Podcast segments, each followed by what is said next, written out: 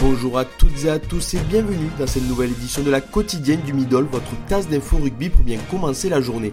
Au menu de ce jeudi 6 février, la compo des moins de 20 ans français est tombée, Ryan prolonge avec la fédération irlandaise, les Roches les prolongent quant à eux deux de leurs jeunes joueurs, Folao s'est enfin entraîné avec les Dragons catalans et Toulouse est élu meilleur centre de formation de France.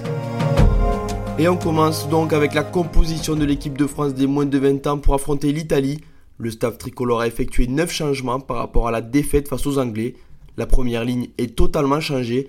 Thomas Dolagaray remplace Joris Moura à l'ouverture et le capitaine Jordan Joseph quant à lui garde sa place au centre de la troisième ligne française.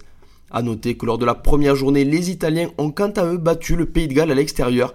Le match comptant pour la deuxième journée est prévu vendredi soir à 21h. Il se jouera à Aix-en-Provence. L'Irlande prolonge un de ses meilleurs joueurs.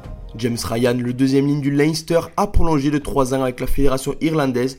Le joueur de 23 ans comptabilise 24 sélections aujourd'hui avec le 15 du trèfle, avec qui il a notamment gagné le Grand Chelem en 2018. Les supporters irlandais peuvent donc se réjouir de cette excellente nouvelle pour leur équipe nationale. La Rochelle prolonge deux de ses pépites. Le deuxième ligne, Rémi Leroux et le talonneur Brendan Lebrun poursuivent l'aventure jusqu'en 2022 avec les Maritimes.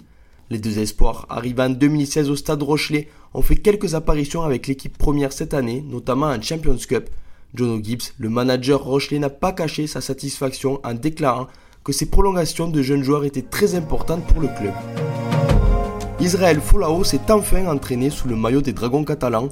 L'ancienne superstar des Wallabies, arrivé dans la tourmente en Catalogne à la suite de ses propos homophobes, a eu droit à une séance spéciale puisqu'il s'est entraîné seul sur la pelouse de Gilbert Brutus. Son nouveau club s'est réjoui sur les réseaux sociaux de ses débuts en publiant un album photo sur son site officiel. Le Stade toulousain est élu meilleur centre de formation français. La LNR a publié un classement mardi soir qui prenait en compte les résultats de la saison 2018-2019 des clubs de top 14. Dans l'élite, c'est donc Toulouse qui est leader et devient donc meilleur centre de formation devant Agen, habituel premier de ce classement. En Pro D2, c'est Toriac qui est en tête ex aequo avec Bayonne, qui était en deuxième division la saison dernière.